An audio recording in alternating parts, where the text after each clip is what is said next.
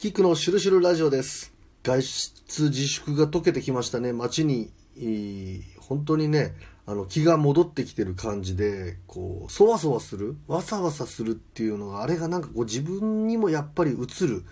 影響をすごく与えてるんだなって思いますね。外出自粛の時は結構自分の作業がはかどったりとかね部屋の中でね占いのお仕事だったり YouTube の動画をね撮りためたりとかこのラジオももちろんそうなんですけれどもね、まあ、お誘いが増えてきたということもあるんですが朝起きた時にねやっぱりこう街の感覚窓開けた時に街がこう生きている活気づいている感覚があるとねなんかこうまあある種集中できないというかついついそれに流されるっていうね。やっぱり人はねこう多くの人の流れとかね、えー、意識と連動してるんだなっていうふうに思いますね。あっという間に数日が経ってこのラジオもねちょっと配信、しなかったんですけれどもね、えー、そろそろまたね、えー、6月も終わりということでやっていこうということで久しぶりのね、え配信になるんですけれどもね6月30日にはね、名越の大払いというものがありまして、半年分の罪汚れを落とすというね、血の輪くぐりなんてよくね、有名でありますけれど、まあ、コロナの影響でやってるところとやらないところと出てくるのかもしれないななんて思うんですけどもね、毎年僕はね、あの山王比叡神社にね、行って血の輪をくぐってきたりしますね。あの山王比叡神社のね、木がなんかすごく好きで、あそこでね、こう、血の輪くぐって、でこの間ねたまたまお仕事のねこう会合で、えー、赤坂でね打ち合わせするっていう時があってその前にね、えー、山比叡神社にお参りする機会があったんですけれどもねやっぱりすごくご利益があってですねねやっぱり自分と相性が合うところでね、えー、まあ半年分のね罪汚れを落としてまた残りの半年も頑張ろうっていうことでその時はちょっと血の輪がなかったんでねあれだったんですけれども自分の相性が合うところでね、えー、ぜひね名越の大原へ行かれてみてはいかがでしょうかという感じなんですがね赤坂行ってきましてね、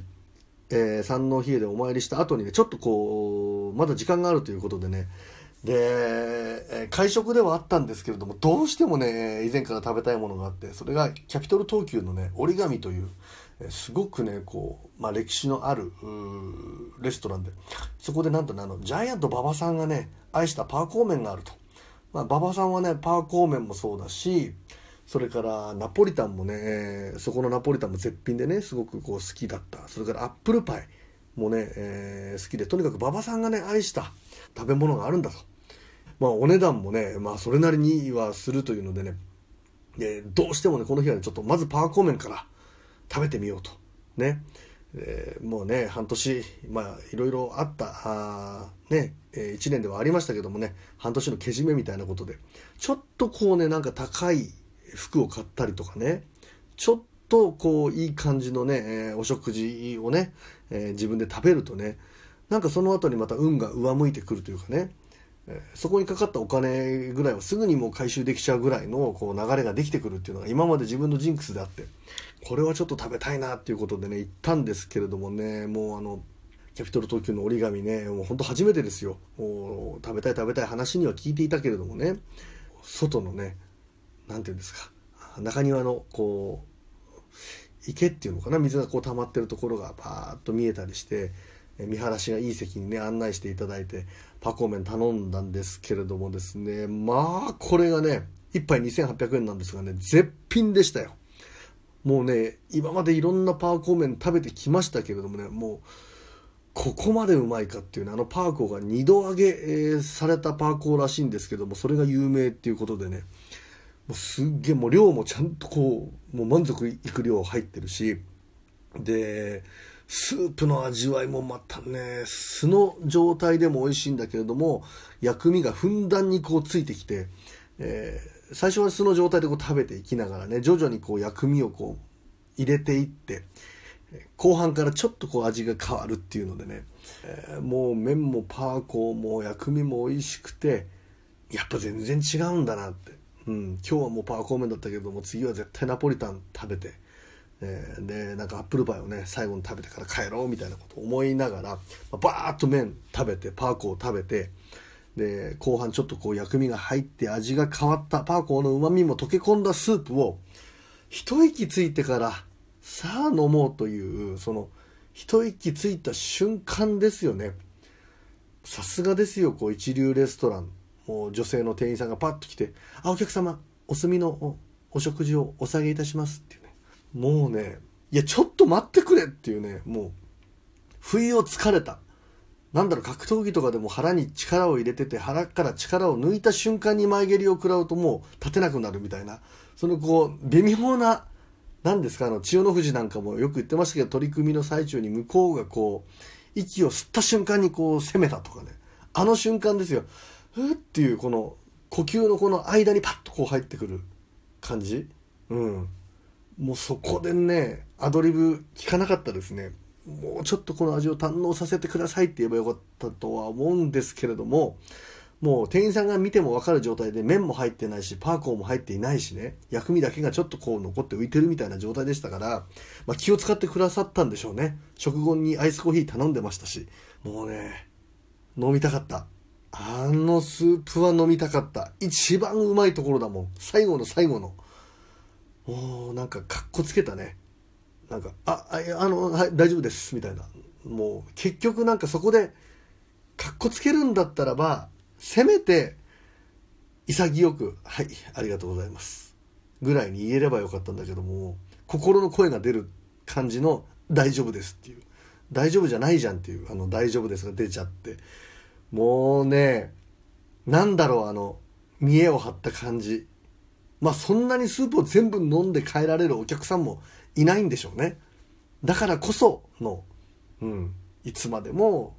その器をお客様の前に残しておくわけにはいかないということでの判断だったんでしょうけどもう一息待ってくれとかっこつけましたね。なんかねジャイアント馬場さんが愛したというパーコーメンの前でジャイアント馬場であるからこその自分の小ささすごく小さくかっこつけてスープが飲みたいっていうこの念を残したまま食後のアイスコーヒーをお願いしますっていうあの俺ねスモールがより際立ったっていう瞬間だったんですけどね。まあでも本当うまかったそんな今日この頃でございます。まあねあの以前にね、まあ、コロナがこうねバーッと大変になる前に運命学のね研究家であり占い師のねチャズさんという方と一緒にね、えー、表鬼門のね上野のパワースポットツアーというのをねお客様えー、呼んでね、みんなで、えー、日帰りでツアーやったんですけれどもね、非常に好評で、えー、チケットもね、ババババッとこう定員に達したんですけれどもね、まあ、まだちょっと早い感じはありますけれども、落ち着いたらね、裏鬼門でね、今度は増上寺とか赤坂の辺りのね、パワースポットツアーをね、みんなでこう、日帰りでまたやりましょうなんていう話してたんでね、まあ、落ち着いたらぜひちょっとまたそういうね、えー、こともやっていきたいななんていうふうに思います。赤坂はね、三の比叡もいいですし、赤坂の氷川神社もね、すごくね、このあの木がね、良くて流れが良くてね、あそこの氷川神社の氷川というのを取ってこう、たけしさんがね、氷川きよしさんのね、えーえー、まあ、命名ですよね。氷川きよしにしたっていうね、えー、話があるんですけれどもねなんかこうまた大人の街のね魅力があってちょっと美味しいねランチを食べた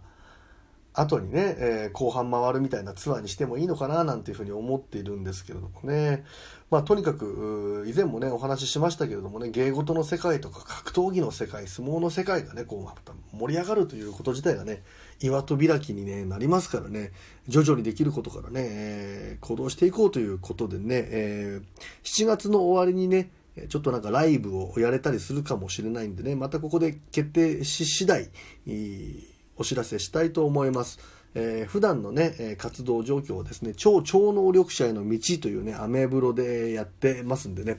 イベント、それからね、上野の山さんとタッグを組んでるね、パワーストーンもね、ちょっと8月ぐらいにまた新作を出そうかなんていう話もありますんでね、えー、ぜひ皆さんもね、そちらの情報の方もチェックしていただければというふうに思います。久しぶりの配信になってしまいましたけれどもですね、近況報告兼ねての回でございました。キクです。いつもありがとうございます。